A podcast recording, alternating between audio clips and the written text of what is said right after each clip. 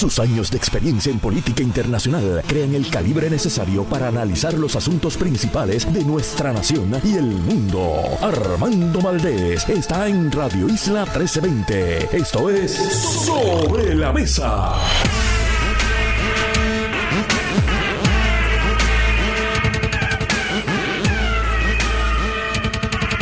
Buenos días Puerto Rico, soy Armando Valdés. Usted escucha Sobre la Mesa por Radio Isla 1320. Hoy en Sobre la Mesa, Kenneth McClintock, ex secretario de Estado, ex gobernador interino, ex presidente del Senado y buen amigo, analista también de este espacio, estará con nosotros a partir de las 8 y 24 de la mañana. Joel Sánchez Ayala, representante del Partido Popular Democrático, estará también con nosotros. Ha presentado un interesante proyecto de ley del que vamos a estar hablando con él. Es el proyecto de la Cámara 2017, Ley para la Prevención e Intervención con la Violencia Doméstica, para enmendar dicha ley a los fines de establecer que en un caso de reincidencia la parte promovida que posee arma de fuego se le suspenderá la licencia de poseer o portar sin derecho a portar dicha arma. Hablamos con él sobre esa interesante medida. Ustedes saben que yo le he estado dando mucho seguimiento al tema del uso de armas de fuego en casos de feminicidios íntimos.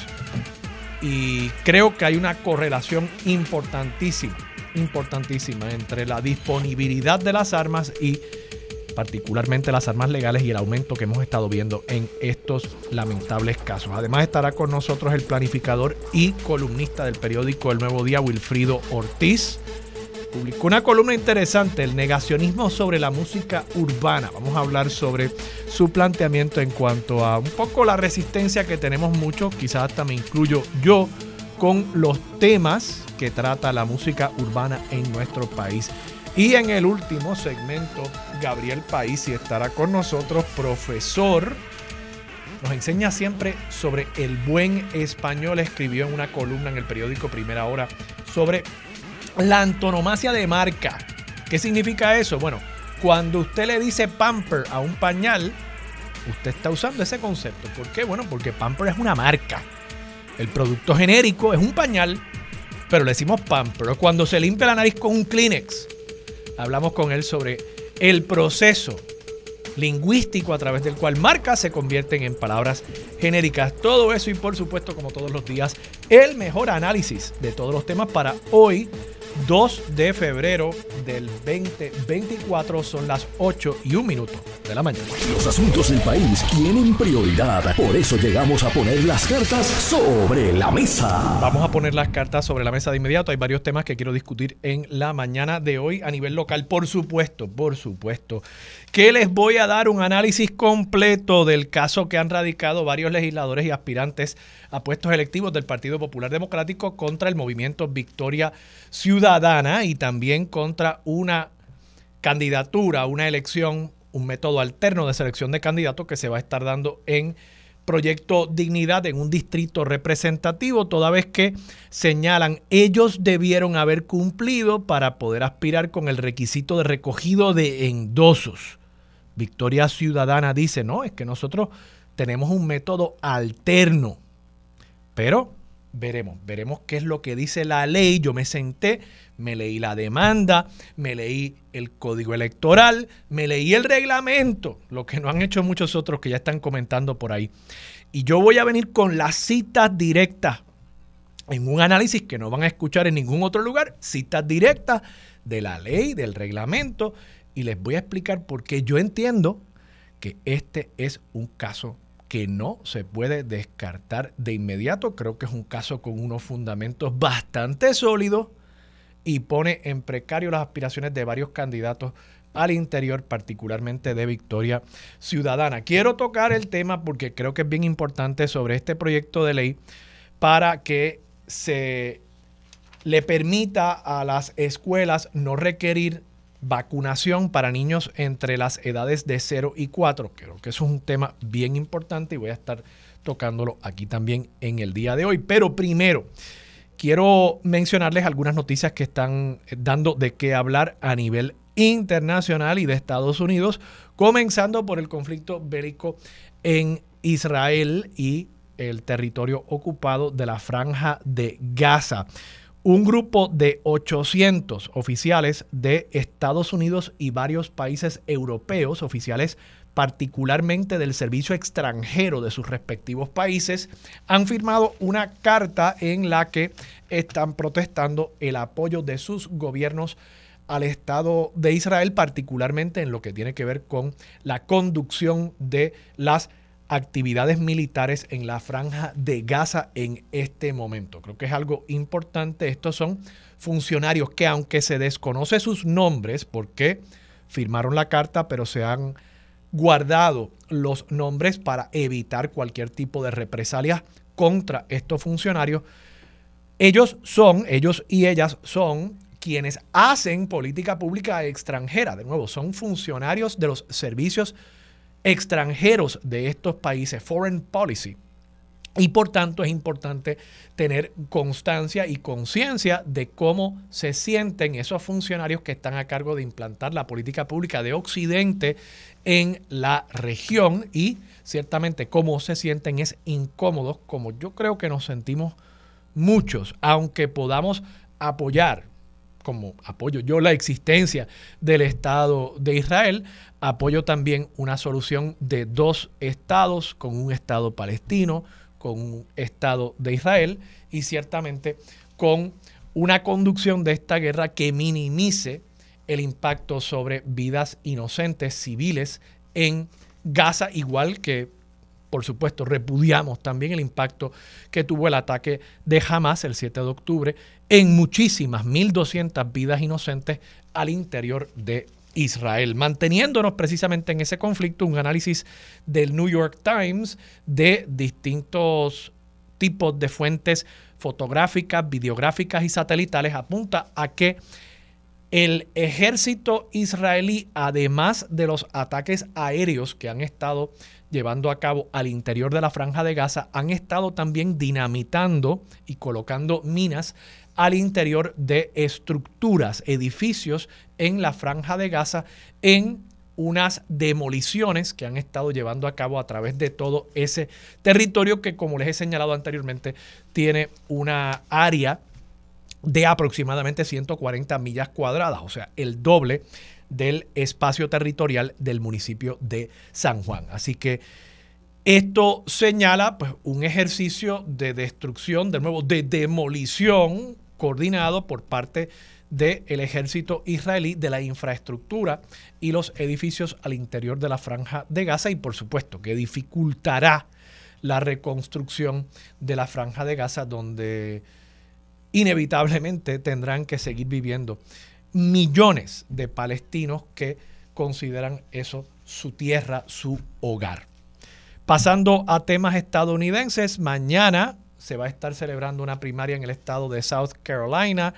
Esa primaria es la primaria demócrata. La primaria republicana todavía le faltan unas tres semanas. Va a ser un martes, creo que es el 24 de febrero, si mi memoria no me falla. Pero la primaria demócrata es mañana. Y ustedes se preguntarán, pero ¿cómo que una primaria demócrata? El candidato demócrata es Joe Biden, que va a la reelección. Bueno, resulta que hay otros candidatos, como sucede mucho en estas elecciones en Estados Unidos, candidatos que son principalmente desconocidos, pero se celebra la primaria y el Partido Demócrata está intentando utilizar esto como una herramienta para movilizar y activar electores particularmente afroamericanos. Recordemos que el voto negro y particularmente el voto negro en South Carolina es lo que revivió las aspiraciones y las esperanzas políticas de Joe Biden hace cuatro años cuando luego de haber sido derrotado en Iowa y en New Hampshire, finalmente como el ave Fénix logra alzarse con una victoria en Carolina del Sur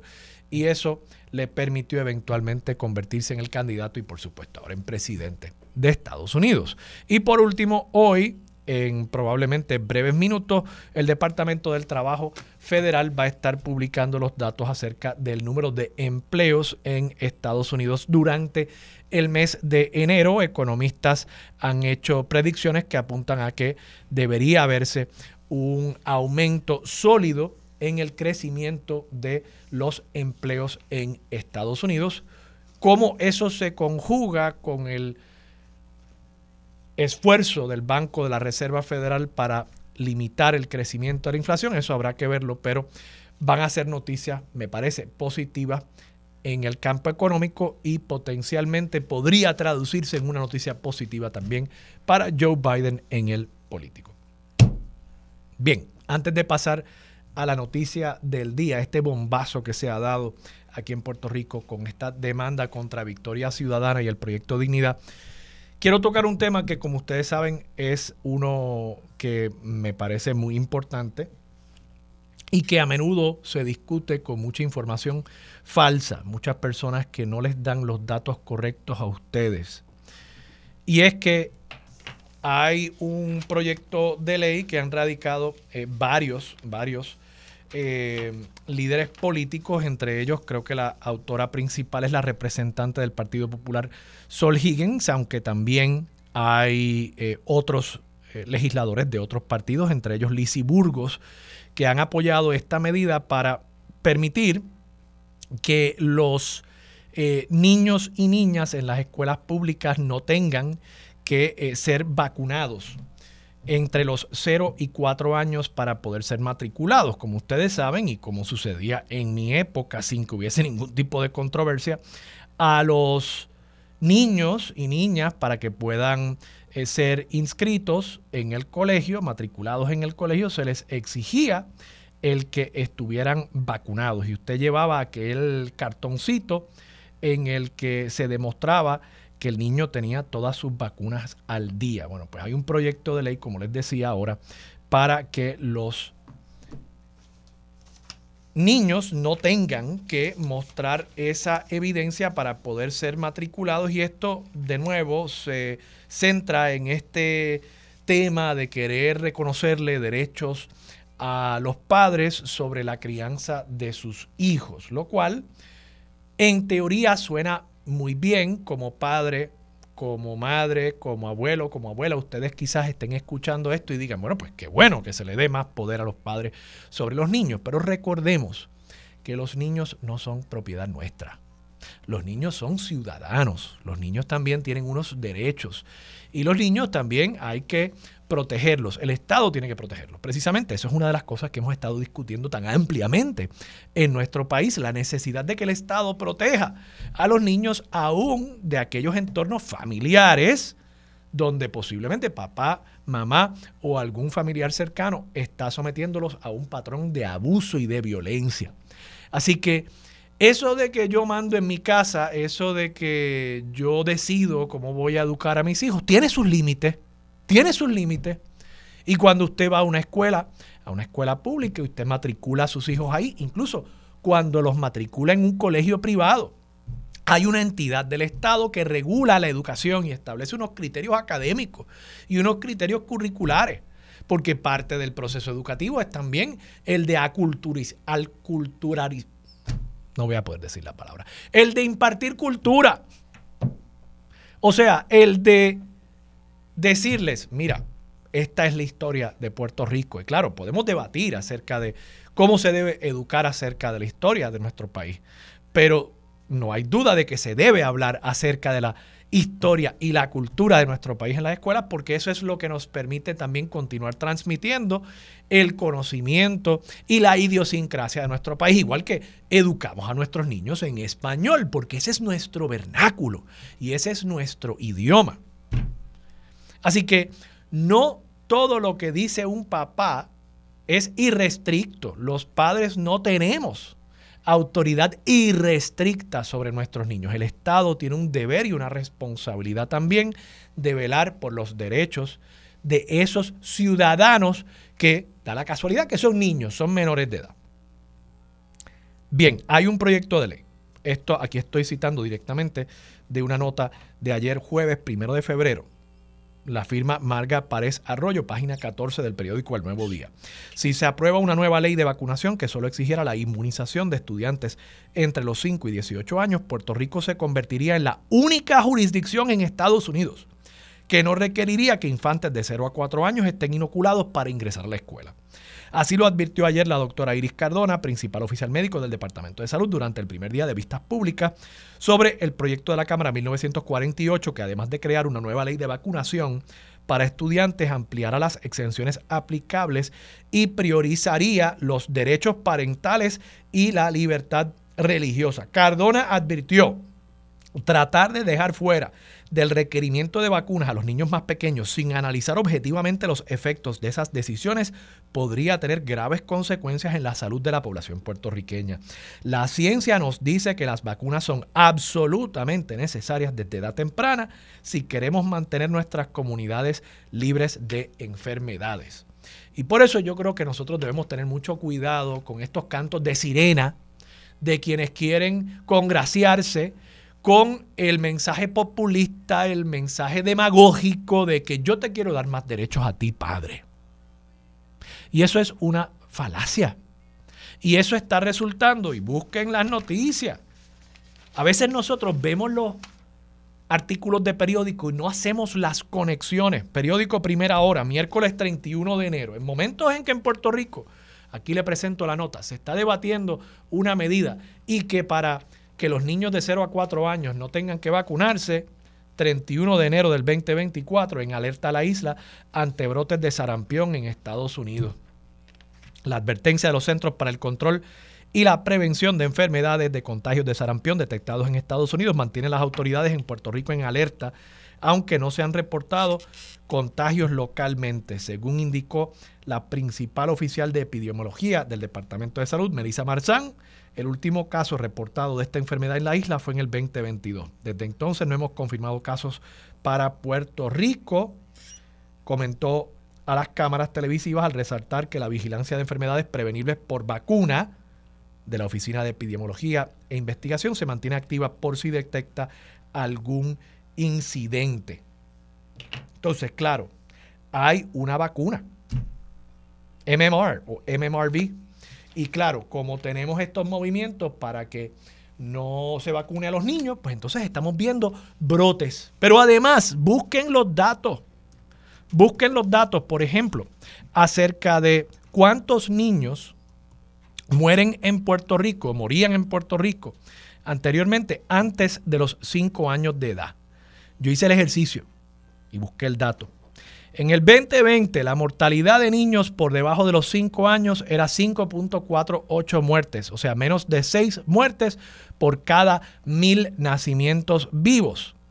Para que tengan una comparación, en el 1971, en el 1971 era 32 muertes por cada mil niños vivos. ¿Cuál es la diferencia entre el 1971 y el presente? Las vacunas las vacunas, la mejora en la salud pública en nuestro país, el acceso a servicios de salud. Entonces yo no entiendo cómo es que cuando el nene se nos enferma salimos corriendo al hospital para hablar con el médico, pero cuando ese mismo médico nos dice, oye, si tú quieres prevenir que tengas que venir corriendo aquí a que yo te atienda al nene, vacúnalo, pues entonces ahí de pronto sentimos una desconfianza. Pero cuando el nene está enfermo ya salimos corriendo a hablar con el mismo pediatra que nos dijo que lo vacunáramos. ¿Y por qué? Ah, porque estamos escuchando a los políticos y a los que no son políticos pero quieren serlo, decirnos, eh, de nuevo, el canto de sirena de que yo quiero defender tus derechos como padre.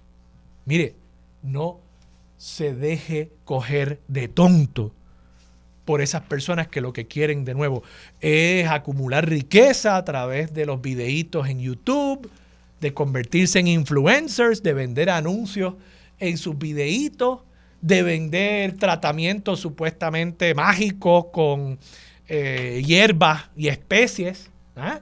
Cuidado, cuidado con esas personas que lo que quieren es lucrarse de la ignorancia, lucrarse del desconocimiento la evidencia está ahí. Estamos viendo un rebrote de muchas enfermedades perfectamente prevenibles a través de la vacunación.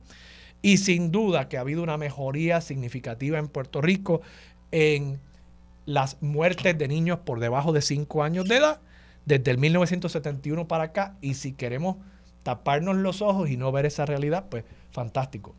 Pero esa es la realidad y esos son los datos.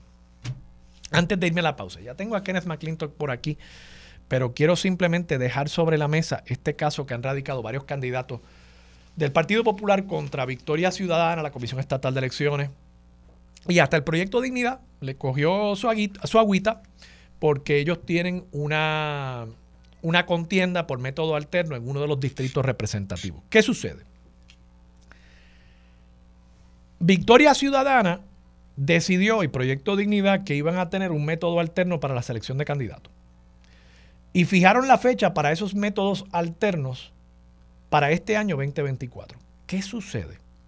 Aunque el código electoral del año 2020 no lo dice taxativamente, y quiero reconocer eso, el análisis que les voy a hacer, creo que voy a intentar ser objetivo. Aunque no dice el proceso de método alterno tiene que darse antes de la fecha para la primaria, antes del año electoral. Sí hay unos elementos de este código electoral que dan a entender que hay una secuencia cronológica y que esa secuencia implica el que el método alterno para selección de candidatos tendría que darse previo al 30 de diciembre del 2023. ¿Por qué? Dice aquí, estoy citando del artículo 7.11 del Código Electoral, todo aspirante que no resultare favorecido en el método alterno de nominación estará impedido de concurrir como aspirante en cualquier proceso de primarias para el mismo cargo durante el mismo ciclo de elección general. Ningún proceso o método alterno de nominación de candidatos a cargos públicos electivos impedirá que otro miembro o afiliado del partido que no participó como aspirante pueda reclamar su derecho a primarias para ese mismo cargo público electivo dentro de los términos de esta ley y el reglamento de primarias del partido. En otras palabras, el código electoral actual presupone que el método alterno se va a dar en el año preeleccionario y que si yo participo del método alterno, para la selección de mi candidato a la gobernación, por ejemplo, yo no puedo posteriormente retar en el proceso primarista al que salió favorecido en el método alterno. Pero si yo no participé del método alterno, yo siempre me reservo el derecho a aspirar en primaria, la primaria de ley. Por tanto, si el método alterno es en el año eleccionario, ya después de la fecha para la erradicación de candidaturas para primaria, yo estoy esencialmente impidiendo que cualquier persona pueda, luego de participar o luego de no participar en el método alterno, posteriormente aspirar en primaria. Quiere decir, la ley supone que el partido que use un método alterno lo tiene que haber hecho antes del 30 de diciembre. Voy a dejarlo aquí. Esto es solamente la embocadura. Voy a continuar analizando esto junto al amigo Kenneth McClintock, que yo no sé en cuántas elecciones él participó, más, yo creo que más elecciones que dedos en las manos, ¿no? Seguramente. Él nos dirá. Y él nos va a ayudar a entender esta controversia y por dónde él cree que va a salir el tiro. Vamos a la pausa, regresamos con más de Sobre la Mesa por Radio Isla 1320. Quédate en sintonía, conéctate a radioisla.tv para acceder y participar en nuestra encuesta diaria. Sobre la Mesa por Radio Isla. Llegó el momento, uniéndose a la mesa para analizar de frente y con una perspectiva única, el ex secretario de Estado, Kenneth McClintock.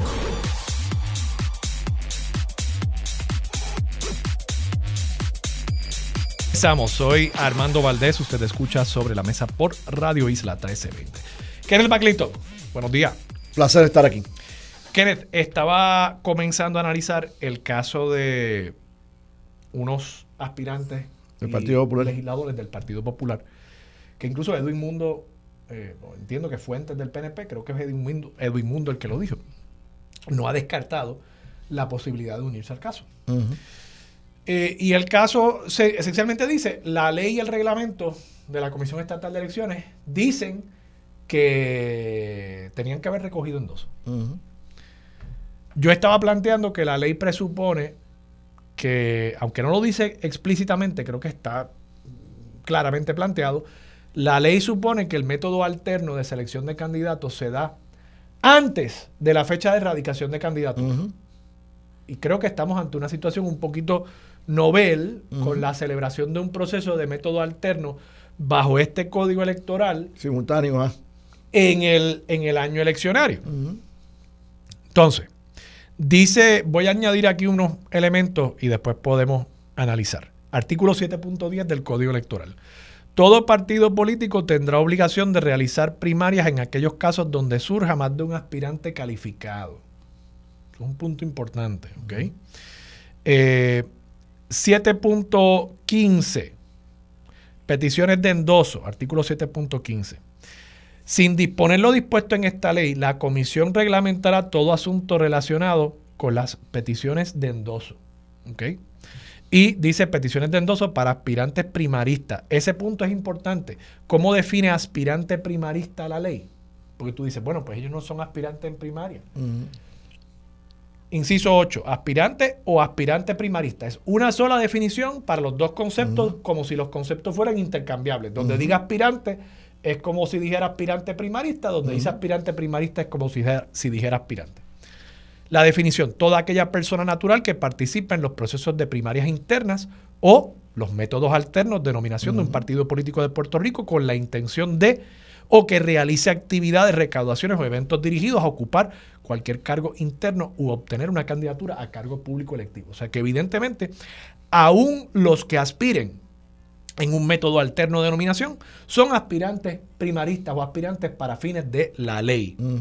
Y dice el artículo 7.5 que cualquier aspirante o candidato nominado podrá ser descalificado como tal por el tribunal de primera instancia cuando medie querella porque no cumple con los requisitos impuestos por la Constitución o la ley o cuando se demostrare que ha violado cualquier, cualesquiera de las disposiciones de esta ley o de sus reglamentos. Entonces, dice también, creo que esta es la última cita de la ley directamente, artículo 7.1, se ha hablado mucho de que la comisión tiene que darle deferencia a los partidos en sus reglamentos sobre el método alterno. Voy a leer lo que dice realmente la ley. La comisión aprobará un reglamento de primarias y métodos alternos que deberá ser uniforme para todos los partidos políticos en los campos electorales ocupados por esta ley, mostrando deferencia a los reglamentos aprobados por cada partido para sus primarias internas y sus métodos alternos de nominación. Pero siempre que estos no menoscaben o vulneren las garantías, reglas y normas protegidas por esta ley para ambos procesos de nominación. O sea que no es que los partidos pueden poner lo que les dé la gana. No, tienen que mantenerse dentro de unos parámetros. Y para estar claro, hay una jerarquía. Cuando uno analiza esto, uno tiene que empezar, obviamente, con la constitución, código electoral, reglamento de la Comisión Estatal de Elecciones y por debajo de todo eso, reglamento del partido. el reglamento del partido. Entonces, ¿qué dice? Eso es lo que estaba citando en el código electoral. ¿Qué dice el reglamento de la Comisión Estatal de Elecciones para este proceso? Tengo el reglamento aquí, creo tenerlo aquí, ahora quizás se me ha perdido. Eh, el reglamento dice, sección 3.1, quiero citar correctamente el reglamento, es el reglamento para la erradicación de candidaturas de los partidos políticos y candidatos independientes. Este es el reglamento para radicar candidaturas, ¿ok? Dice en su página 20, sección 3.1, garantías mínimas. Las personas seleccionadas mediante un método alterno de nominación no tendrán que cumplir con los requisitos de presentación de peticiones de endoso para primarias, para calificar como candidato. Eso está bastante claro, ¿verdad? Siempre y cuando sean escogidos y su expediente con los documentos requeridos sea radicado por su partido político como candidato único en la comisión en o antes de las 12 del mediodía del 30 de diciembre de 2023. Entonces, lo único, eh, me parece que el reglamento está claro. Lo único que podría alegar, me parece a mí, Victoria Ciudadana, quizás un tema de standing, de que estos candidatos no tienen legitimación activa, que quien tendría legitimación activa podría ser un potencial aspirante. Un potencial aspirante que se le negó el derecho a poder aspirar a primaria luego del método alterno. Eso sería un argumento interesante, aunque bajo la igual protección de las leyes, si yo tengo que levantar todos esos endosos, ¿por qué tú no? Porque al final del día vamos a competir todos en la misma papeleta.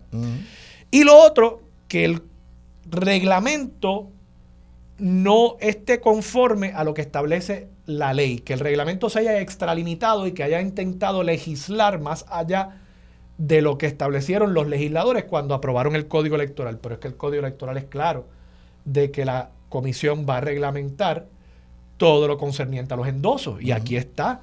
Ah, me dirán, no, que ese, ese reglamento solamente lo firmó la eh, presidenta y el comisionado electoral del PNP. Pues parece que hubo votos en contra de los demás partidos. So what? O sea, es el reglamento vigente. Ustedes tenían conocimiento. Y él aprobado. Este reglamento se firmó, de paso, el 15 de junio del 2023. Tiempo tuvieron. ¿Cómo tú ves el caso? Bueno, primero que nada, no hubo la intención de violar la ley. Así que si el tribunal determinara de que no se de que, de que no se cumplió con la ley, lo justo, no estoy diciendo legal, lo justo sería de que no fue una violación intencional, pues buscar una manera de curar ese problema. Y podría decirle al partido, tienes 30 días para recoger las peticiones de endoso de los candidatos únicos que el partido sometió como sus candidatos a esa posición electiva. Y ahí pues estoy llegando al final del caso. O sea, si determinaran que, hubo una violación, a menos que pudieran probar que hubo una, intención de violar la ley, deben buscar cómo curar, cómo sanar esas, esas heridas legales. Eh, lo que pasa es que muchas veces... Pero si, te pregunto, eh, entiendo tu punto, pero si un candidato, vamos a usar otro... Si un candidato, eh, ponle tú a Danora Enríquez, ella tenía la intención de conseguir sus endosos. Pero no lo consiguió. pero tenía la intención de no conseguirlo. No, ella, tenía, la intención de conseguirlo. Ella tenía la intención bajo ese mismo argumento que tú acabas de hacer. no las conseguía. Pero, bajo ese mismo argumento que tú acabas de hacerme. ¿No debería entonces la comisión... No, no. ¿Pero por qué no? ¿Cuál es la diferencia? La diferencia es... un requisito. La es otro requisito. La diferencia es que ella no pudo probar que tenía el apoyo que la ley requiere que tenga para que pueda figurar. Pero ese, ese apoyo que se requiere por la ley, al final del día es un qué? Es un requisito. Un requisito. Para tú poder ser calificado como candidato, ¿correcto? Eh, ¿Por qué estamos haciendo la distinción entre ese? O si un candidato, eh, el, el, caso de Eliezer Molina, no me entregó todos los papeles. Ah, pero él tenía la intención. Ah, es que fue, mira, no sabía, pues. O sea, no entiendo por qué estamos teniendo. No, pero tiene que, eh, o sea, ahí tiene que haber la intención más más el hacer lo que tiene que hacer. Eh, en el caso de, esto otro, lo que tienes es un, un, caso donde no se entendía que había que cumplir con un requisito y ese requisito se obvió. No porque se trató de cumplir y simplemente no encontraron gente que los apoyara, sino porque entendían que ese requisito no, no era aplicable. No era aplicable. Así que. ¿Y el desconocimiento de la ley excusa su incumplimiento? No, pero, De, pero, pero de otro lado, eh, está lo legal y está lo justo. Y yo soy que, yo soy lo que creo que los tribunales, al hacer cumplir la ley, nunca se deben desviar de la justicia. Y hay maneras de hacer eso. No sé, no, no sé. Digo, Miren, derecho de familia se hace continuamente. Por eso, pero el derecho electoral es distinto. Bueno, y cuando este tú no cumples, tú no cumples. Eh, y, no sé, o sea, creo que eh, creo que estamos pretendiendo aplicar un estándar que de paso jamás y nunca Victoria Ciudadana lo aplicaría con el Partido Popular ni con el PNP. Ah, no, no. Jamás y nunca. No, ellos son peores. Por eso, ¿cómo estar claro? Esto es un asunto de la de cómo se aplica el derecho. Sí. Y aquí no vale hablar de que si el código electoral lo aprobaron a última hora. No, mira, este es el código electoral del 2020. Nos guste o no, yo estaba a favor de derogarlo, pero es el que está. Derogarlo no. de enmendarlo. Pues yo creo. El si tú derogas, te quedas sin nada. Bueno, no, puedes decir derogo y que entre en vigor el anterior y se acabó. Eso, es sencillo. Ah, bueno, si haces eso, pues eso, sí, pero eso no es derogar. Eh, o sea, bueno, podríamos derogar la ley que creó el Código Electoral, que seguramente tenía un artículo que decía se deroga tal ley, así que se deroga la derogación, entre en vigor el anterior. Sencillo. Pero el punto es, esa es mi opinión. Sí, sí, sí, sí. Pero la ley es la que es, ¿ok? Y es así desde el año 2020. Sí, estaba ahí Y el reglamento está ahí desde junio. Sí, junio 15. Sí, sí, sí. Lo entiendo. Eh, creo que es un caso eh, meritorio este, y que tiene que ser visto por los tribunales. Lo único que dije fue, si quieren determinar que buscarle una solución al caso, pues poderlo hacer. Kenneth, vamos a la pausa. Regresamos con más de Sobre la Mesa por Radio Isla 1320. Regresamos, soy Armando Valdés. Usted escucha Sobre la Mesa por Radio Isla 1320. Kenneth McClintock sigue sentado a la mesa. Kenneth, este caso abre, abre unas puertas interesantes y quizás esto sea lucubración, pero para eso estamos en el análisis político, para elucubrar. Em, Juan Dalmau estuvo esta mañana en el programa y aceptó una posibilidad que ya yo había anticipado ayer en ABC Puerto Rico, en directo y sin filtro, que era que si los candidatos de Victoria Ciudadana a la comisaría residente, por ejemplo, quedaran descalificados, cosa que les impediría postular a alguien, porque tú puedes sustituir, pero tiene que ser que ya tú tenías un candidato calificado. que renunció, murió. Renunció, murió, entonces tú sustituyes. En este caso, eso quedaría vacante totalmente en la papeleta bajo la insignia de Victoria Ciudadana. Tendrían a Javier Córdoba de candidato a la gobernación, candidato mojado, y... ¿Pero por qué te ríes? Nada. Un candidato de agua, ¿no? Ustedes me vieron el agua moja. yo no me estaba riendo. estaba riendo un poquito. el, agua, el agua moja.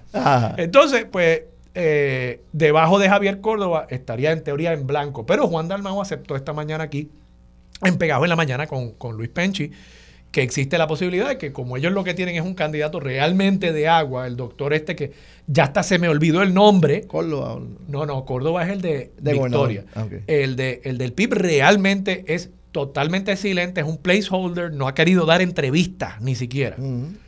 Ellos sacan a, ese, a, ese, a ese doctor y colocan ahí a Ana Irma, que es independentista, y, que ellos no tendrían ningún problema con eso, dijo Juan Dalmao esta mañana. Entonces, el PIB de pronto podría pedir el voto íntegro y quedar inscrito. Sí.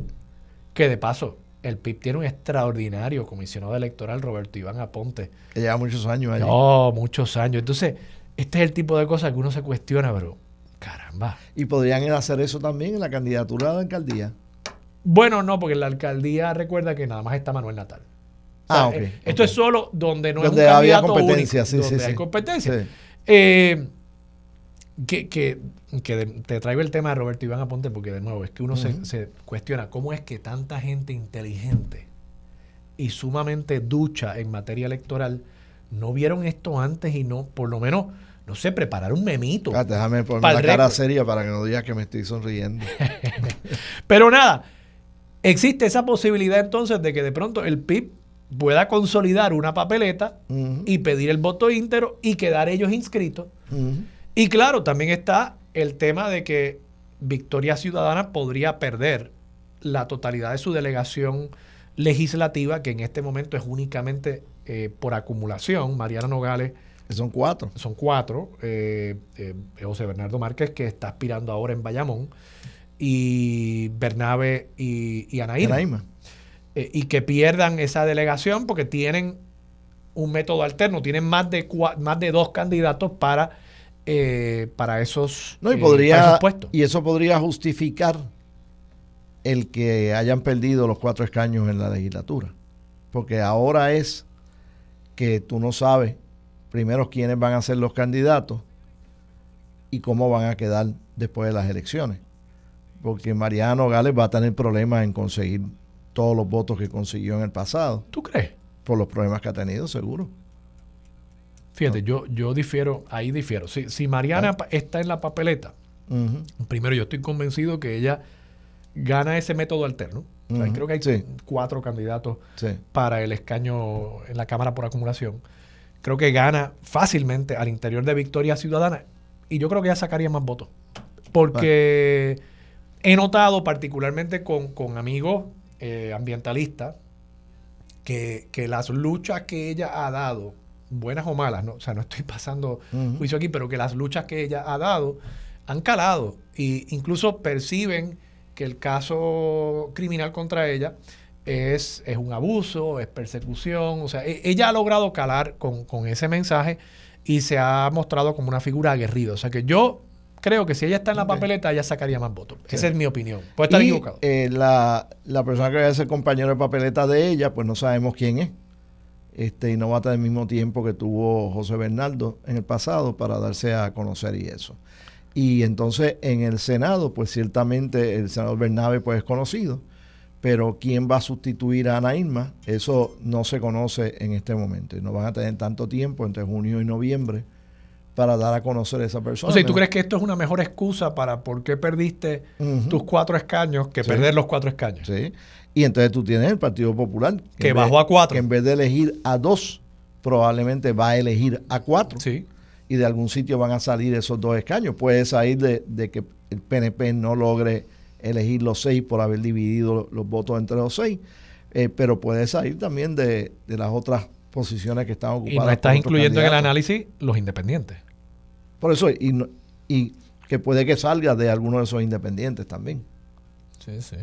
De paso, no lo habíamos discutido, y, y sé que queremos tocar tu columna también de hoy, pero ¿Tú crees que la decisión del PNP de postular seis fue correcta?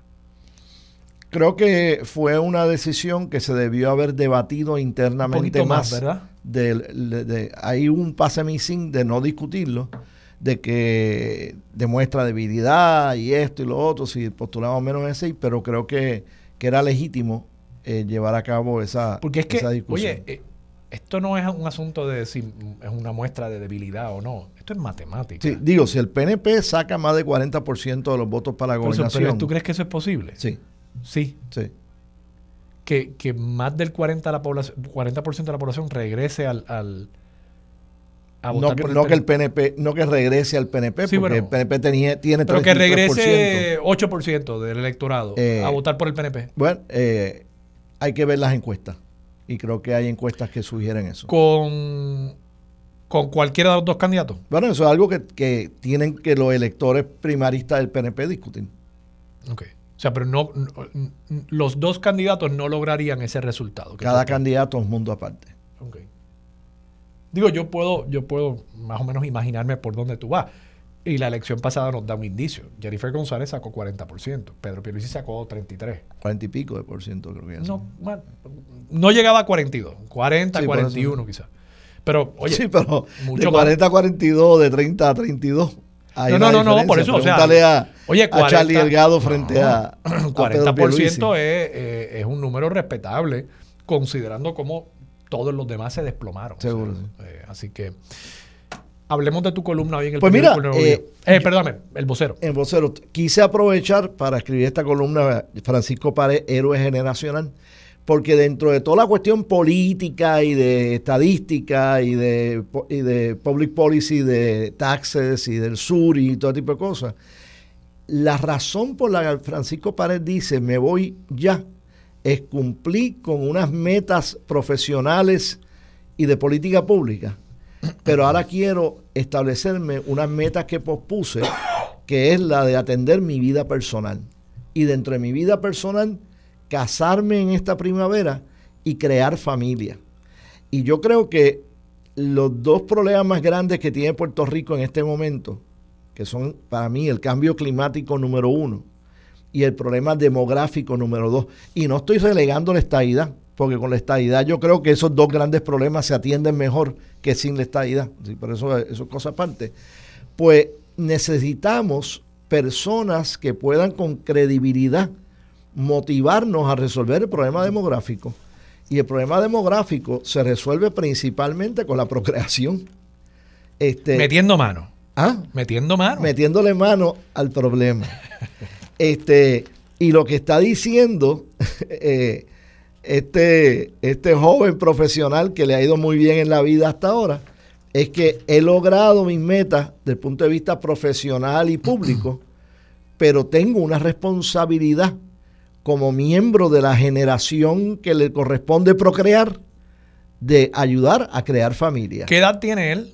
Él tiene 35 años 35. de edad. De hecho, él estuvo durante casi toda su incumbencia como secretario de Hacienda, eh, a un paso estaba fuera de la línea de sucesión gubernatorial porque no tenía la edad para ser gobernador, que es 35 años de edad, y cumplió eso el año pasado. Que es secretario de Estado, Justicia y después Hacienda. Y después Hacienda. Y entonces aquí se brincaba de justicia a educación, porque el secretario de Hacienda no cualificaba por razones de edad.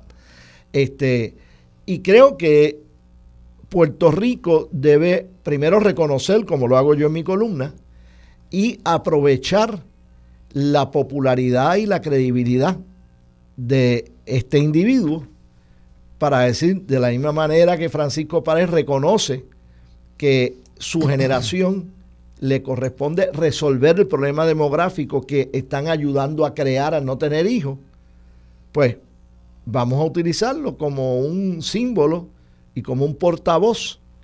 Digo, no es que se ponga a hacer anuncios y diga qué es lo que está haciendo, pero que sea un ejemplo de lo que hay que hacer para atender el asunto demográfico. Y, piensa tú en toda la cantidad. Porque desde, hace, desde hace 200 mil años Homo sapiens ha podido hacerlo sin mucho pensamiento. ¿eh? Pero ahora pues ha habido distintos problemas. No, yo sé. Una falta de calidad de vida, que él ha estado combatiendo esa falta de calidad de vida en Hacienda. Aunque igual ahí yo, yo empujo, I push back un poquito, porque también decimos, no, que la, la eh, tasa de natalidad ha bajado por la falta de calidad de vida. No, la tasa de natalidad baja en todos los países donde hay más educación para las mujeres, donde hay más oportunidades académicas para las mujeres. Porque la parte que va a hacer Paquito Pareja es fácil. Pero la parte que va a ¿Cómo tú vas a decir eso? La parte que hace la sacrificio que hacemos los hombres la para parte ser que hace la mujer la parte que hace la mujer eh, y estoy hablándome estoy mencionando aquí específicamente la parte biológica no obviamente en, la, crianza, pues, pues, yo creo que debemos ser iguales, ¿no? Pero hay un elemento no realmente. También, eso también es cierto, pero en justicia deberíamos serlo y deberíamos aspirar a eso, a la igualdad en la responsabilidad de criar. Y no es que yo estoy ayudando a mi esposa, es que yo estoy haciendo mi trabajo también. Pero esa parte biológica ahí no hay duda de que hay. Tú tienes que salir a, la tienda de mantecado, a comprarle el mantecado que ella quiere. Y eso, eso no es un sacrificio Nada, el, punto es, el punto es que, de nuevo, la baja en la tasa de natalidad tiene mucho que ver también Seguro. Con, con cómo la calidad de vida, particularmente de las mujeres, en nuestro país, está muy por encima de la mayor parte del sur global, por ejemplo. Eh, y eso hace que la mujer decida, pues yo voy a optar por una carrera, yo tengo la educación y las herramientas, los anticonceptivos para evitar embarazos. O voy a tener hijos a los 35 años en vez de a los 23. Correcto, así que eso en lugar de verlo como algo malo, deberíamos verlo como algo bueno. El problema aquí realmente es que el problema de calidad de vida está llevando a que personas en edad reproductiva como Paquito Pared opten por irse a otro lugar a parir entonces, eso es lo que está afectándonos localmente, más que incluso la tasa de natalidad. Kenneth, gracias. Gracias a ti. Vamos a la pausa, regresamos con más de Sobre la Mesa por Radio Isla 1320. Quédate en sintonía, conéctate a radioisla.tv para acceder y participar en nuestra encuesta diaria. Sobre la Mesa por Radio Isla.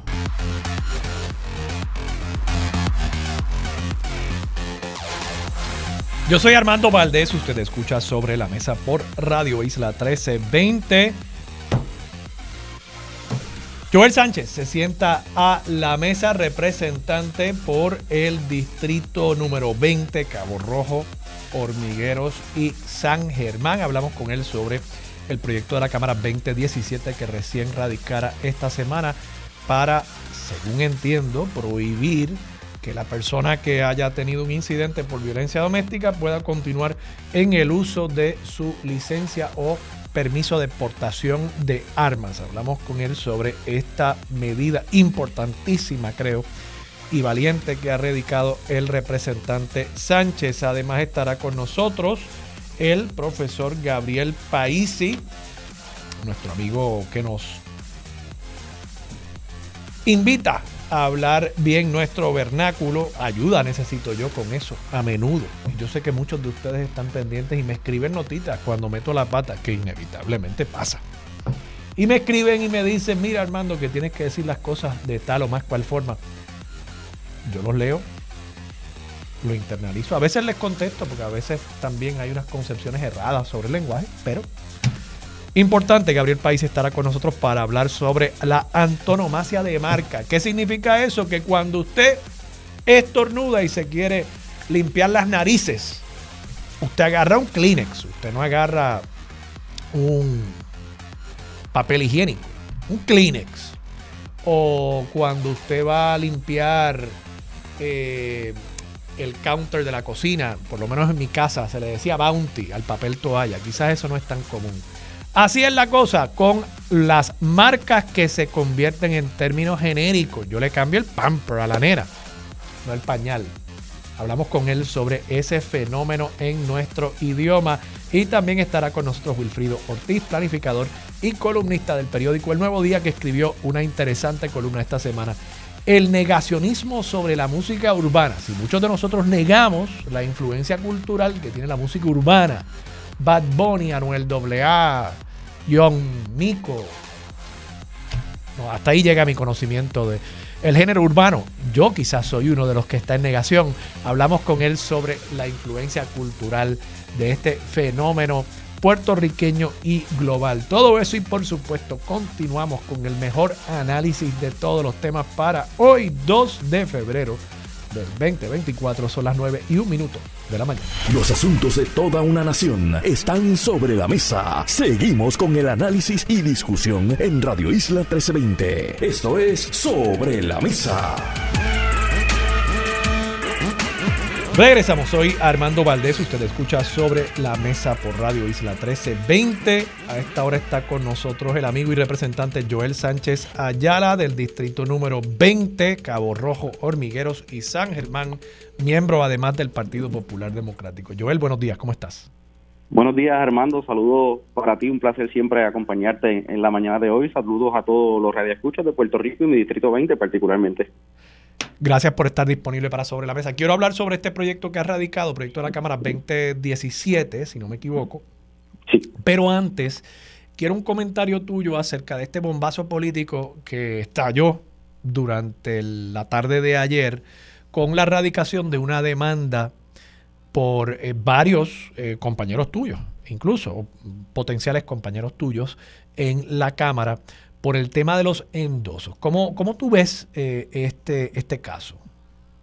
Pues mira, Armando, esto es un país de ley y orden y la cuestión electoral y la cuestión política no puede eximir a nosotros de cumplir con la ley y hay un código electoral y es lo que ellos reclaman que dispone prácticamente todas las reglas de juego para los procesos políticos, para los procesos eh, primaristas. Nos gusta ¿no? el código electoral porque nosotros como partido también hemos presentado nuestras denuncias a lo que establece ese propio código electoral, pero en efecto es ley, es un código que rige las reglas de juego y dentro de las reglas de juego todos nosotros como candidatos tenemos que cumplir con los requisitos que hay establecidos y los compañeros lo que están alegando es que uno de los requisitos establece la ley, particularmente la parte de los endosos, no fue cumplido por unos ciertos aspirantes del, de dos partidos, de dos partidos a la comisaría residente, a representantes por acumulación, a representantes de distrito y ellos y eso es lo que ellos están alegando. Yo lo veo muy bien, con buenos ojos y valiente que hayan esto esa defensa, porque si todos los partidos, nosotros en el Partido Popular y los demás partidos,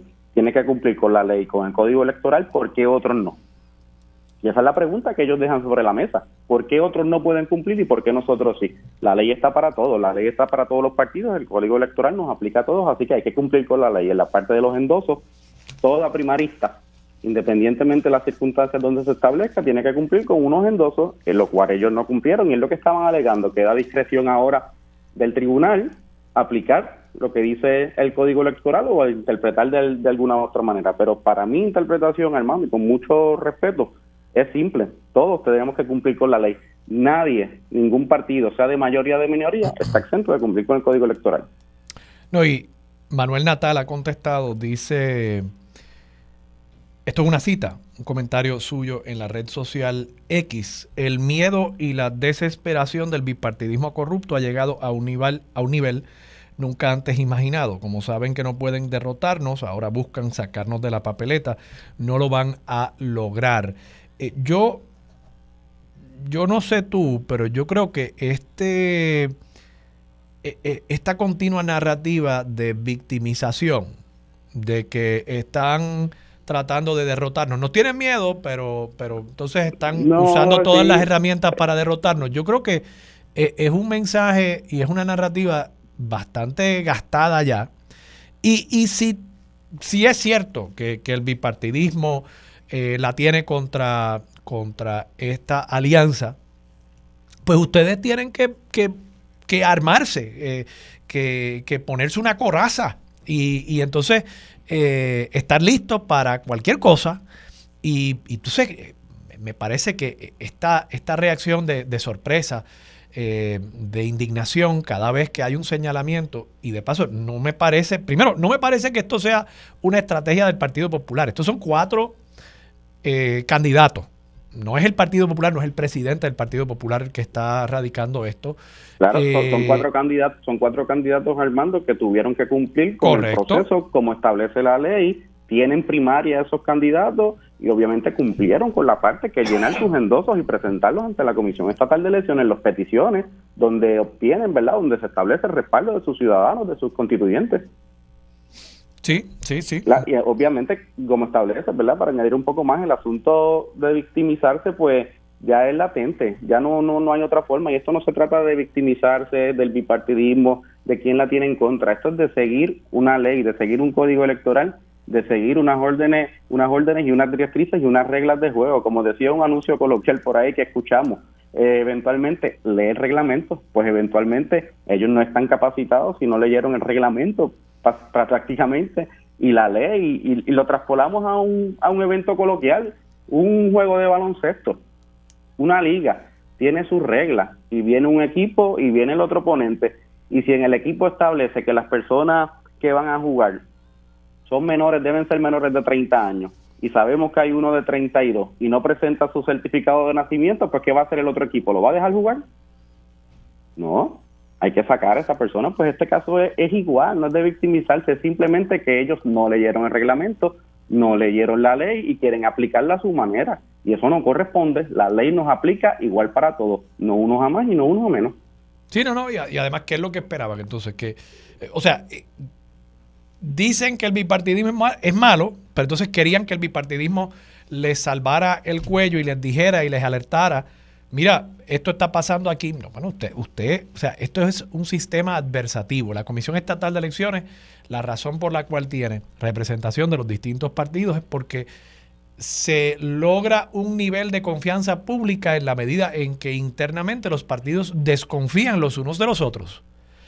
Y, y, se dan unas batallas cruentas al interior de la Comisión Estatal de Elecciones entre los distintos comisionados electorales por diversidad de asuntos, muchas veces altamente técnicos, reglamentarios, legales. Pues mira, tú no puedes esperar en ese ambiente adversativo. Es, casi como si uno esperase, uno es acusado eh, en un caso penal y uno espera que el fiscal te defienda. No, ese no es el trabajo del fiscal y en un proceso electoral adversativo no es el trabajo de los otros partidos ni defender tu voto, ni... O sea, es tu trabajo, tú tienes que hacer ese trabajo. Y aquí yo creo que fallaron. Correcto, fallaron, la ley lo establece, todo el mundo está claro. A ellos no le queda otra cosa que victimizarse y decir que la tienen en contra de ellos, pero como, como bien se dice, pues entonces ellos también la tienen en contra de nosotros porque semana tras semana son ataques contra el Partido Popular Democrático. Y entonces nosotros no podemos decirle nada, no podemos decir y establecer y radicar y denunciar algo que estuvo mal. Ellos sí, nosotros no, pues entonces hay una diferencia bien clara. Si entraron al juego si entraron a esta competencia es igual para todos y tienen que aceptar, fallaron, no leyeron el reglamento, pues tienen que cumplir con eso. No, no, y, imagínate, si, si hubiese un candidato del PPD o del PNP que no hubiese cumplido con algún requisito, ¿no? Que si el sello se supone que estuviera en tinta azul y está en tinta negra, muchacho, estarían hablando igual del bipartidismo corrupto que quiere establecer unas excepciones para calificar sus candidatos. Entonces, siempre, o sea, lo digo simplemente para que nos demos cuenta que ese, ese mensaje, esa narrativa del bipartidismo corrupto se usa indistintamente en cualquier instancia porque es un talking point para defender al movimiento Victoria Ciudadana o para atacar a los demás partidos. Y en ese sentido, pues yo creo que de nuevo pierde, pierde algo de, poder y de vigor ese mensaje porque no todo lo que pasa eh, en, en Puerto Rico, no todo problema que tenga al interior de esa colectividad o al interior de esa alianza se puede adjudicar al bipartidismo, no. Eh, es, que, es que ustedes no han... Eh, eh, oye, esto me retrotrae incluso a, a, los primeros días después del anuncio de Javier Córdoba como candidato de agua de, de, la alianza, o por lo menos del movimiento Victoria Ciudadana a la gobernación. A él lo entrevistan y Javier Córdoba dijo que ellos estaban considerando solicitar del fondo voluntario de, las campañas a la gobernación. Y Juan Dalmao me dijo a mí en ABC, en directo y sin filtro, me dijo, mira, no, eso sería totalmente ilegal. Eh, te, lo, te, lo dijo a ti, Fernando también lo dijo en una asamblea del Partido Independentista, lo estableció, que ellos no iban a participar de eso y no patrocinaban ese tipo de, de actitudes, pero entonces vemos por el contrario que el movimiento Victoria Ciudadana sí lo está contemplando. Y entonces ahí no cuenta, ahí no hay problema. Pues no, la vara tiene que ser para todos igual, Armando, independientemente. Y esos discursos y esos discursos de victimizarse ya pasaron. Ha pasado también con los casos ¿verdad? De, la, de la compañera pues, Mariana Nogales, indistintamente de lo que podamos tener y las opiniones que tengamos que tener con cada, con cada uno de ellos. Si se acusa a ella, pues es, un, es una persecución. Y entonces volvemos a victimizar nuevamente a los candidatos que de ellos que fallan ante la ley, que fallan ante las reglas de juego, pues no, no podemos victimizarnos, todos, todos nos, nos regimos en Puerto Rico por una ley y un ordenamiento. Tenemos que seguir esas leyes, esos ordenamientos y esas reglas de juego para todos. Como digo, para unos sí, para otros no. No por nosotros ser mayoría tenemos que aceptar esas reglas de juego y para los de minoría no. ¿Por qué? Porque son menos, no. Indistintamente, todos son iguales ante la ley y todos tenemos que cumplir. Eso es todo, ese, es simple, no hay que traspolarlo, no hay que hablar de otros tipos de mensajes, no hay que victimizarse, no hay, no hay que traspolar esto a otra generación, simplemente es simple, cumplir con la ley, con el código electoral y con las reglas de juego. Joel, hablemos sobre el proyecto de la Cámara 2017. Yo no he visto todavía el texto porque no está en el sistema de, de la Oficina de Servicios Legislativos. Lo que hay simplemente es el título y evidencia de que tú lo radicaste creo que el 30 o el 31 de enero. Eh, háblame un poco del proyecto. Sí, mira, eh, si quieres obviamente pues te lo envío. Eso es parte del proceso legislativo cuando no se le da primera lectura a una medida en el próximo día de sesión, es que entonces se publican, pero es simple. Aquí lo que tenemos es, lo que queremos decir es lo siguiente. Esto tiene que ver con las armas de fuego en los casos de violencia doméstica, en los casos de la ley número 54, Armando. Mira, nosotros en Puerto Rico durante los últimos años y durante los últimos meses, lamentablemente, hemos visto un aumento en los casos de violencia doméstica, es verdad, hemos visto asesinatos, lamentablemente, a mujeres en, en, en este país y toda la política pública que nosotros como legisladores implementamos se nutre básicamente de peticiones propias del, del pueblo cuando uno hace ciertas visitas, cuando llegan hasta nuestras oficinas. Y esto no es el caso particular ahora, además de tener en Puerto Rico verdad una alerta por lo que está pasando con la violencia doméstica, con, con los asesinatos a, la mujer. Se acerca un, ciudadano a mí, Armando, y me dice, mira, eh, el representante Joel, yo tengo una preocupación, y es que tengo un familiar donde pues, tuvo problemas con, con, su pareja, fueron al tribunal, emitieron una orden de protección con, contra esta persona. La orden de protección caduca el mes que viene. La persona tiene un arma de fuego eh, y ya en alguna ocasión previa había tenido una orden similar y la, dentro de un procedimiento le habían devuelto el arma. Entonces ya es una segunda ocasión que lo, que lo acusan. Claro, el tribunal decidió retener esa arma de fuego. No obstante, caduca una orden de protección dentro de poco tiempo y él me decía, ¿qué va a hacer la persona otra vez? ¿Va a obtener su arma de fuego? Entonces, como familiar, siente una, una, una preocupación ante todo lo que estaba pasando legítima. Entonces, cuando nosotros pues analizamos eh, la ley 54, pues ponemos esto como medida de política pública, como intención legislativa, para considerarse como todo. ¿Qué hacemos con una persona que tiene un arma de fuego con simplemente las órdenes de protección.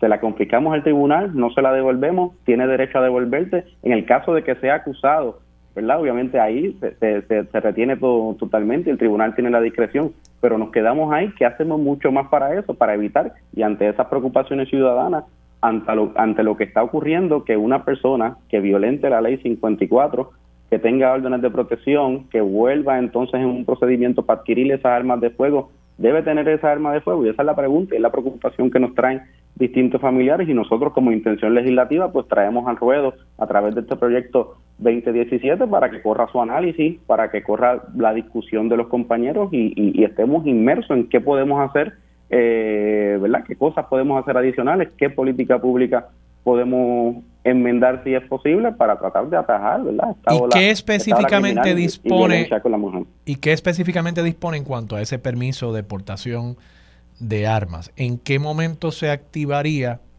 la remoción de, ese permiso? Ya la, la ley establece a discreción del tribunal al mando que cuando tienen la orden de protección pues el tribunal a discreción puede ocupar esa arma de fuego en el caso de que esa persona posea una licencia, pero ahora mismo como está como está la dinámica en consulta con varios abogados y varios fiscales es que automáticamente ya cuando viene una orden de protección y la, persona tiene un arma de fuego, pues automáticamente la, la retiene. Antes no, antes estaba un poco de discreción, pero como las cosas hoy en día la retiene. Entonces la pregunta es, ¿qué hacemos cuando hay cuando esa persona vuelve a ser acusada, cuando esa persona vuelve a llevar al tribunal y, ya se le había devuelto esa arma de fuego. Y eso es lo que yo quiero traer a la discusión, cuando el tribunal tiene la discreción, si en una segunda, en una segunda acusación, ¿verdad? Lo que sería una reincidencia, pues ahí no tiene derecho a tener más armas de fuego y se suspenda cualquier tipo de licencia de forma permanente y fija por siempre o la persona tiene derecho, ¿verdad?, discreción del tribunal a tener un arma de fuego otra vez y eso es lo que yo quiero traer a la discusión y que nos sentemos en la mesa para discutir ese particular. Para precisar de nuevo, el texto de la ley dice, cuando hay una reincidencia de un caso bajo la ley 54, ¿correcto? Correcto. ¿Cómo se define reincidencia? Reincidencia quiere decir ya fue convicto anteriormente y hay una nueva imputación. En el término, ese es en el término, ¿verdad?, del, del, del, Código Civil que lo establece. En el término acá que nosotros utilizamos ese verbo de reincidencia, es lo que queremos decir que la persona vuelve a hacer una acción. En este caso, cuando es una, cuando es una acusación certera, sí lo establece, pero en mi caso particular, yo quiero traspolarlo a lo que son las órdenes de protección, cuando se emiten las órdenes de protección. Recordamos que también... Ok, pero, déjame, déjame detenerme ahí, Joel, es que, es que quiero, de nuevo, quiero tratar de precisar lo que me estás diciendo es, hubo una orden de protección bajo la ley 54. Correcto. Digamos que esa orden tenía un término de seis meses. Expira esa orden de protección. Va la eh, sobreviviente a solicitar nuevamente una segunda orden de protección. Digamos, ha pasado un año, pero vuelve a haber un incidente, solicita otra orden de protección es en ese momento que se activaría esta disposición del proyecto de la Cámara 2017? Según cómo, está redactado la medida y la presento al mando, sería para disponer sobre ese particular. Sobre ese incidente en el, que, en el que un tribunal decida, voy a expedir otra orden de protección y me consta en el expediente de este caso que esta persona contra esta persona ya pesaba una orden de protección anterior. En ese en esa instancia bajo los mismos exacto, bajo los mismos. Eh, bajo los mismos sucesos de la ley 54. En, este en esa instancia entonces se activa lo que dispone la ley. Entonces, ¿qué restricción se activaría? Ya sabemos el, el, el evento contingente que activaría la restricción. Ahora, ¿cuál es el contenido de la restricción como está actualmente en el proyecto? Bueno, que la persona no tendría, obviamente no tendría derecho a alguna licencia como tal de armas de fuego. ¿Por cuánto tiempo? Definitivamente. Definitivamente. Se le, se le, eh, por el resto de su vida. Eh, Correcto. Ok, ok. Eh, digo, yo creo que tú sabes mi, mi, posición sobre las armas de fuego y yo le he estado dando mucho seguimiento a este tema. No sé, ¿verdad? No sé, particularmente considerando que las órdenes de protección no necesariamente acarrean eh, una responsabilidad penal, ¿no? No sé, no sé si eso eh, pueda sostenerse en un tribunal considerando la segunda enmienda de la Constitución estadounidense. Pero dicho eso, estoy de acuerdo contigo en que es una conversación importante que debemos tener. Eh, te, pregunto. Y ese es el punto particular y esa es la, intención legislativa, es traer sobre, sobre la mesa, traer esta discusión de qué vamos a hacer. Recuerda también que hay dos tipos de órdenes de protecciones, Armando. Una es cuando la persona inicialmente va al tribunal por alguna acusación que esté haciendo de algún tipo de violencia de género, pero hay también órdenes de protección que se rigen cuando la persona ya es acusada de un delito y entonces el tribunal establece una orden de protección fuera de la, de la víctima porque se constituyó un delito. Y eso es lo que yo quiero analizar todo, hasta qué punto, ¿verdad? Y es la preocupación ciudadana que traen hacia mí, hasta que una persona acusada, ¿verdad? O con algunas ciertas órdenes de protecciones bajo acusaciones de la ley 54 puede portar armas de fuego, sí o no, y hasta qué punto esa persona la puede recoger, la puede pedir de vuelta, la puede obtener, no la puede obtener. Todo eso sobre la mesa es lo que obviamente yo planteo con, con esta medida para que traigamos a discusión y si hay que enmendar la ley, ¿verdad? Si hay que llegar a alguna enmienda adicional, poderla hacerla mediante este proyecto. Sí, eh, yo, creo que es un tema bien importante, Joel, y te felicito por haberlo traído. El año pasado yo le estuve dando seguimiento y lo estoy haciendo también este año a, todos los casos de feminicidios íntimos. Y también un elemento que a menudo no se discute, cuál fue el método utilizado para matar a la víctima y si el método era un arma de fuego, ¿cuántas de esas armas de fuego eran legales? Correcto. Eh, y para que tengas una idea, de los 22 feminicidios íntimos del año 2023, 17 casos, 17 fueron con un arma de fuego. Y la mayoría de esos casos, 13, el arma de fuego era legal. Solo 4 casos fueron con un arma ilegal. Y yo creo que eso es un punto bien importante y la conversación que tú estás planteando es bien importante porque muchos de estos feminicidios íntimos estamos viendo casos de personas que no tenían récord criminal, por tanto tenían derecho a la aportación de armas y, usan eh, la disponibilidad del arma, facilita el que una pelea, el que una rabieta llegue al punto de voy a sacar mi arma y voy a pegarle un tiro a mi pareja.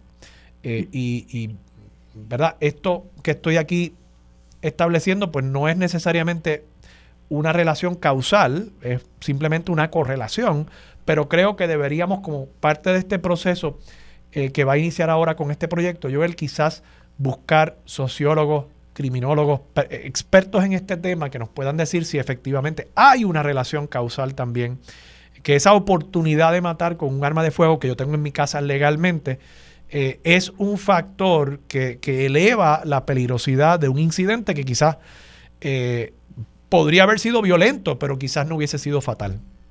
Correcto, correcto. Y ese es el punto que queremos traer y esa es la discusión clara que, nosotros queremos llevar a cabo mediante la presentación de esta medida. Yo espero que la comisión, ¿verdad?, que tenga jurisdicción sobre, el, sobre el particular, lo abra a vistas públicas y cite a todas las partes, ¿verdad?, que, que puedan aportar, que puedan estar inmersos. Las estadísticas, pues, nos ayudan mucho en cuanto a eso, a ver si es necesario, ¿verdad? Y si podemos buscar una solución mayor y una restricción mayor y si aplica dentro de la dentro de la ley de, violencia doméstica, la ley 54, alguna o alguna enmienda al Código Penal, todo eso sobre la mesa y lo discutimos con, con mucho respeto y con la con la certeza, ¿verdad?, de que nosotros lo que lo que buscamos es una mayor protección y una mejor política pública en defensa de nuestras mujeres y todas las personas que tengan, en este caso, violencia, algún tipo de violencia de género. Joel Sánchez, muchas gracias. Gracias, Armando. Joel Sánchez, representante del Distrito 20, Cabo Rojo, San Germán y Hormigueros, y el autor de esta medida, proyecto de la Cámara 2017. Vamos a la pausa, regresamos con más de Sobre la Mesa por Radio Isla 1320.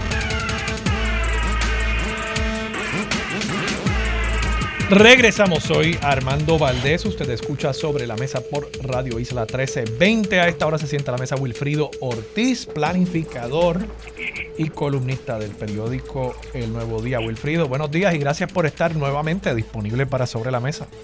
Sí, buenos días Armando, gracias a ti.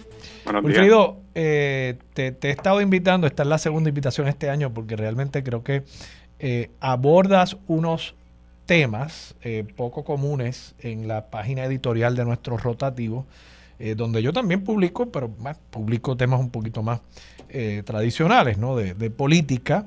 Y, y, tú has traído uno en particular. Esta columna se publicó el sábado 27 de enero. Se titula El negacionismo sobre la música urbana. Negacionismo, o sea, la negación nuestra como cultura, como sociedad del impacto eh, y de las consecuencias de la música urbana en nuestro país. Y tú dices aquí, cito, si en lugar de juzgar o celebrar la violencia e hipersexualidad de la música urbana, la analizamos antropológicamente con la seriedad que todo fenómeno cultural amerita, tal vez serviría para salir un poco de ese negacionismo. El verdadero reggaetón de la mata no es el problema, es una consecuencia, pero sirve como una de las mejores radiografías que tenemos para demostrar lo enferma que está nuestra sociedad. Quiero que me expliques eh, eh, esa última eh, oración tuya. ¿Qué quieres decir? O sea, no, necesariamente veo que estés celebrando este, este género musical, pero más viéndolo como una especie de, antropólogo que, mira esto como un documento de una sociedad. Eh, ¿Estoy en lo correcto? Sí, exacto, Armando. Este, las canciones son documentos que reflejan un retrato social en un tiempo específico. Por eso es que la, la, Biblioteca del Congreso de los Estados Unidos, por ejemplo, ¿verdad? guarda canciones como documentos. Entonces, en Puerto Rico, la música urbana ya tiene una trayectoria lo suficientemente larga como para poderla estudiar desde una perspectiva historiográfica, o sea, como un retrato de nuestra sociedad. Eh, así que sí, exactamente ese es el planteamiento, ¿verdad? Para los puertorriqueños especialmente que no vivimos, que no nos criamos en comunidades controladas por el narcotráfico, podemos entender mejor esa problemática si en lugar de criticar o celebrar la música urbana, pues la utilizamos como una radiografía para hacer un diagnóstico más específico de precisamente de lo enferma, ¿verdad? Que está nuestra sociedad. Eh, y en esa y en cuanto a esa enfermedad, ¿verdad? Si si vemos y, y lo miramos desde ese punto de vista crítico, estas letras, pues vamos a ver especialmente en lo que en lo que se llama la música del maleanteo, en la música urbana, vemos temas recurrentes como por ejemplo vendetta, que eso verdad lo sabemos todos, que son la, la, la venganza de un equipo a, de un grupo a otro. Este, vemos temas recurrentes como secuestro, tortura y mutilación de cadáveres. Son es una realidad bien cruda eh, que los, los, otra vez que los que viven fuera de ese entorno de, de comunidades controladas por el narcotráfico pueden tener un, un, poco, ¿verdad? Un vistazo a eso a través de, de las noticias, pero si queremos ver de verdad un poco entender mejor esa, ese sistema social en donde muchos jóvenes se están criando, pues hay que hacer un análisis crítico, este, eh, eh, frío de la música urbana y un poco pues ese es el, planteamiento, Armando. ¿En qué momento pasamos de ese análisis a la glorificación tampoco, también de esa, de esa cultura, ¿no? Eh, y, pregunto porque esto es una conversación que ha habido por décadas en Estados Unidos, en Hollywood, con, las películas de gangsters, por ejemplo, ¿no? Eh, que tienden a una glorificación de ese estilo de vida y a la creación de unos mitos acerca de los, de los códigos de caballeros entre, entre los mafiosos, ¿no? Eh, corremos el peligro también de, glorificar eh, esa, esa cultura que al final del día podemos aceptarla como una realidad porque no, tenemos por qué negarnos a, la realidad, eh, pero, pero tampoco tenemos por qué necesariamente decir que es buena esa cultura. Sí, definitivo. Yo pienso que debe ser el producto de la ingenuidad de tú no haber vivido en un contexto eh, de crimen. Cuando estamos desde afuera, pues las cosas se ven así mismo, como una película, pero no es lo mismo tú verlo como una película, como una canción, que tú estar allá adentro metido, que entonces la cosa cambia. Así que cuando, cuando ver las cosas desde afuera, pues hay veces que caemos en ingenuidad y por eso entonces que se celebra. De fuera se puede ver lo más interesante y, ¿verdad?, gufiado, pero adentro, en ese mundo, pues es otro cantar. Cuando hablamos de negacionismo, ¿cómo tú crees que se manifiesta eh, esa, esa negación de, de, este, de este arte, de este género musical, que tú además lo, lo comparas con, con el folclore, ¿no? Sí, pues precisamente el negacionismo pues sería el, el criticarlo de que mira para allá estos estos títeres lo que están diciendo en esa en esa letra o por el contrario eh, no eso está bien porque no sé eso no se puede eso no se puede juzgar verdad eso no se puede criticar.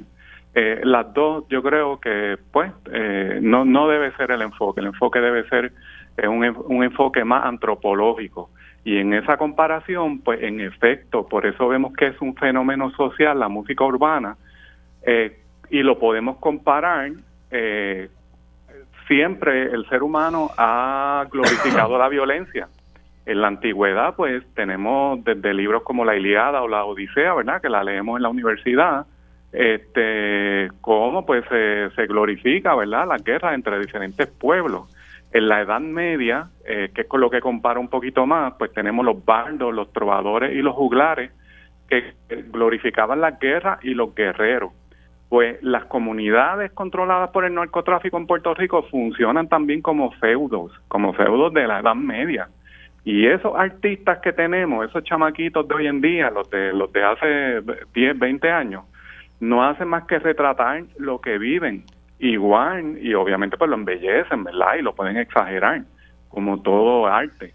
Pero eh, básicamente le están respondiendo al entorno en el que viven igual, un entorno conflictivo, igual que hacían los bardos, los trovadores y los juglares en la, en la Edad Media. Así que un poco es, ¿verdad? Este, que si la música nos indigna, pues más nos tiene que indignar el sistema social que la produce. Eso es lo que tenemos que poner, ahí es donde podemos, tenemos que poner la mirada. Eh, es un reflejo de un entorno social bien problemático y bien conflictivo. Y el problema es esa ingenuidad con la que no miramos para allá, miramos para el otro lado. Pero es, es mucho más serio de lo que de lo que de afuera se puede ver, ni siquiera viendo una noticia de un asesinato o una masacre.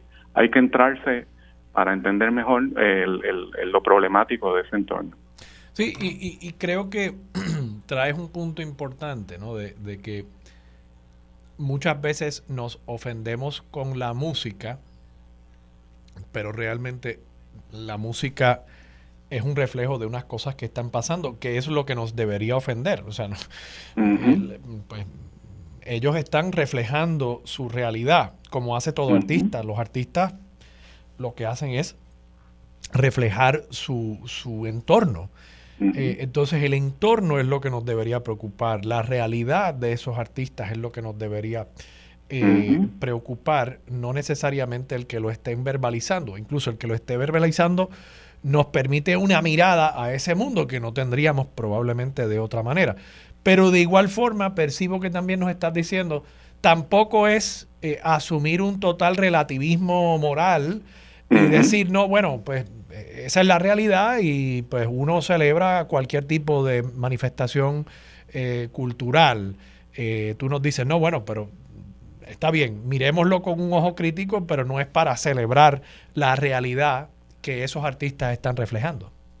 Exacto, exacto, es verlo como un diagnóstico. Yo lo que estoy eh, aplicando es el, las metodologías de, que, que, algo que voy a escribir también pronto, este del naturalismo del siglo XIX que, que miraba, ¿verdad? trataba de hacer diagnósticos de la sociedad. Eh, así que e, ese es el enfoque que yo creo que, que hay que utilizar aquí, eh, eh, utilizarlo como una radiografía para, para poder de verdad ver en detalle los problemas que enfrentamos en estas comunidades. Wilfrido, gracias. Ok. gracias a ti, Armando. A ti, gracias. Wilfrido Ortiz, planificador y columnista del periódico El Nuevo Día. Vamos a la pausa. Regresamos con Gabriel Paisi, profesor de Buen Español, aquí en Radio Isla 1320. Regresamos hoy, Armando Valdés. Usted escucha sobre la mesa por Radio Isla 1320. Antes de pasar con el profesor Paisi, el Departamento del Trabajo Federal acaba de anunciar los datos de empleo para Estados Unidos para el mes de enero 2024, la economía sumó 353 mil empleos nuevos en el mes de enero del 2024. Esta cifra está muy por encima de lo que habían planteado los economistas consultados previo a la publicación oficial de estos datos. La tasa de desempleo, por su parte, se mantuvo en 3.7%, que es básicamente empleo completo en Estados Unidos. Es una de las tasas de desempleo más bajas en la historia reciente del país. De nuevo, veremos si esto se traduce en noticias positivas para el presidente Joe Biden, que ha tenido muchos de estos datos económicos positivos, pero que no se han traducido en apoyo electoral para la figura de Biden. No sé si es que la gente no percibe que esto sea resultado de las políticas públicas de Joe Biden, algo similar a lo que ha pasado en Puerto Rico con Pedro Pierluisi, que también ha gozado de una economía y particularmente de un mercado laboral muy fuerte, o si es que simple y sencillamente por mucha ganancia que pueda haber para estos trabajadores, la inflación se ha comido ese salario, la inflación se ha comido esas victorias que han tenido muchos grupos laborales en Estados Unidos y por tanto al final del día acaban sintiéndose más o menos igual y eso pues sería problemático para el presidente de cara a su reelección. Los incumbentes, usualmente su reelección o no está íntimamente vinculada a la economía. Veremos, veremos cuál es la reacción con estos datos durante los próximos días. Gabriel Paisi, profesor, está con nosotros. Profesor, buenos días, ¿cómo está? Buenos días, Armando. Encantado de estar aquí de nuevo. Gracias, gracias por estar disponible para Sobre la Mesa. Publicó una columna, profesor, esta semana en primera hora, yo siempre se lo he dicho, yo las leo con mucho cuidado siempre, no me las pierdo publica una columna sobre cómo las marcas ocasionalmente se convierten en nombres genéricos para ciertas cosas. Usaba el ejemplo clásico. Uno le cambia el pamper al nene, no le cambia el pañal, ¿verdad? Uno le cambia el pamper, pero pamper no es una palabra genérica, pamper es una marca de un producto. Y usted le puso de título a la columna en búsqueda del hisopo de algodón. Yo le voy a admitir algo aquí entre usted y yo nada más. Nadie nos está escuchando. Yo no sabía que era un hisopo hasta la pandemia, que de pronto todos estábamos hablando de los famosos hisopos para hacernos las pruebas de COVID. Yo no sabía lo que era un hisopo. Y bueno, ahora reaparece esta palabra aquí. Hábleme un poquito de, de este fenómeno de la antonomasia de marca. Así mismo, así se llama antonomasia de marca, que es cuando un nombre propio de una marca, eh, su uso se ha convertido en un término genérico, eh, en, una, en una palabra común eh, que ya la gente empieza a, olvidar que es una marca, ¿verdad? Y como bien dices, por ejemplo, bueno, todo el mundo pide Q-tips, mira, préstame un Q-tips para limpiarme el oído eh, pero ese es, ese es el nombre propio eh, de una marca de hisopo de algodón. Eh, y así hay muchísimos productos que con el tiempo pues han ido perdiendo su identidad y se han convertido en genéricos. Y eventualmente esas palabras pueden convertirse en palabras incluso aceptadas por, por digamos, el, diccionario de la lengua española como una palabra que ya ha trascendido de una marca a convertirse en algo usado para, para una categoría y, no solamente para un producto en particular? Sí, eh, ciertamente eh, muchas de estas palabras eh, incluso están en el diccionario. Y fíjate que, que esto pasa no solo con marcas, sino también con nombres propios de personas. Eh, y puedes encontrarlos en el, en el diccionario. Eso se llama epónimos. Eh, por ejemplo, eh, la palabra leotardo, que es esa pieza de ropa, ¿no? Que muy pegada, digamos, que se utiliza en las piernas, ¿no? Pues eso viene de un señor que se llamaba Jules Leotard, un francés en el siglo XIX, que era un acróbata. Bueno, pues su apellido Leotard se convirtió en un epónimo, en un nombre común eh, Joseph Ignace Guillotin, que era eh, otro francés que inventó la guillotina. eh, bueno, la palabra guillotina aparece también en el diccionario, pero proviene ese apellido, ese nombre propio. Y por cierto, un paréntesis, no sé si sabes que, en Francia estuvieron guillotinando a las personas hasta, hasta, el 1977. Uno piensa que es algo tan lejano de la Revolución Francesa. Bueno, pues mira, hasta hace poco, tú y yo estábamos vivos probablemente para, esa, para ese año, eh, estaban todavía guillotinando. Bueno, y, en España el garrote vil eh, también era algo que, se utilizaba en el siglo XX. Eh, eh, sé que aquí estaría ya trayendo un, personaje de la ficción, pero podría caber dentro de esa definición también un término como quijotesco. Sí, definitivo, y, cantinfladas. Cantinfladas, claro. Cuando tú dices que a esta persona no se le entiende, está hablando cantinfladas, o, es un, un, personaje quijotesco, ¿no? haciendo referencia al Quijote de la Mancha. Pues sí, esos son otros ejemplos de cómo nombres propios eh, se, vuelven nombres comunes. Me parece a mí una, un fenómeno muy, muy interesante. Igual, no solamente nombres, sino que también tenemos algunos que se convierten en verbos, y aquí quizás esto es un poquito más controversial, pero por ejemplo, cuando uno hace una búsqueda en línea, uno googlea. Ah, sí. Sí, eh, eso, de hecho, hay una palabra nueva, un verbo nuevo que ya está aceptado, que es whatsappear. Whatsappear. es, bueno, este, enviar WhatsApps, ¿no? Eh, y no, ciertamente, Armando, esas cosas nos, nos impactan, nos chocan, ¿no? Que haya palabras como esas que existan y que sean reconocidas. Pero eh, igualmente hace 100 años eh, el usar un verbo como telefonear, que es llamar por teléfono, eh, que hoy pues nos parece bastante normal, en aquella época era igual de chocante que whatsappear, pero es que la tecnología eh, va avanzando, ¿no? Y según aparecen nuevos métodos, por ejemplo, de comunicación, pues aparecen nuevos verbos que definen esa manera de comunicarse. Sí, no, y, la verdad que el lenguaje es, es muy fluido. leí una columna, esta no era suya, pero leí una columna esta semana en el periódico El País sobre la palabra balompié y, mm. y, sobre cómo con esa palabra hubo un intento por, por, crear una palabra en español totalmente fabricada. Esa palabra no existía, a alguien se le ocurrió para el, el juego de fútbol, eh, que es un, ¿verdad? un juego deporte más popular en el mundo. Eh, y, simple y sencillamente no, no pegó, no pegó. Eh, eh, fue la ganadora de esa contienda por la preeminencia para darle nombre a ese juego, la palabra que evidentemente es un anglicismo, ¿no? fútbol. Sí, ciertamente es un ejemplo clásico. Nadie dice balompié. Tú vas a España, uno de estos países que obviamente este deporte es el principal, nadie dice balompié, todo el mundo dice fútbol.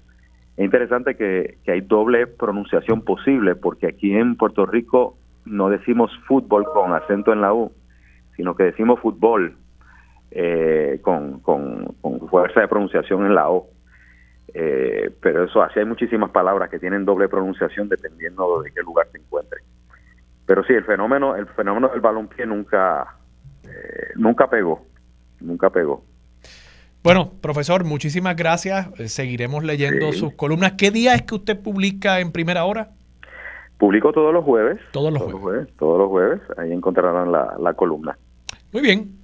Gabriel Paisi, muchas gracias. Bueno, gracias Armando, buen día. Y gracias a ustedes por escuchar sobre la mesa. Hoy vamos a la pausa, regresamos con Mili Méndez. Dígame la verdad, es lo próximo aquí en Radio Isla 1320.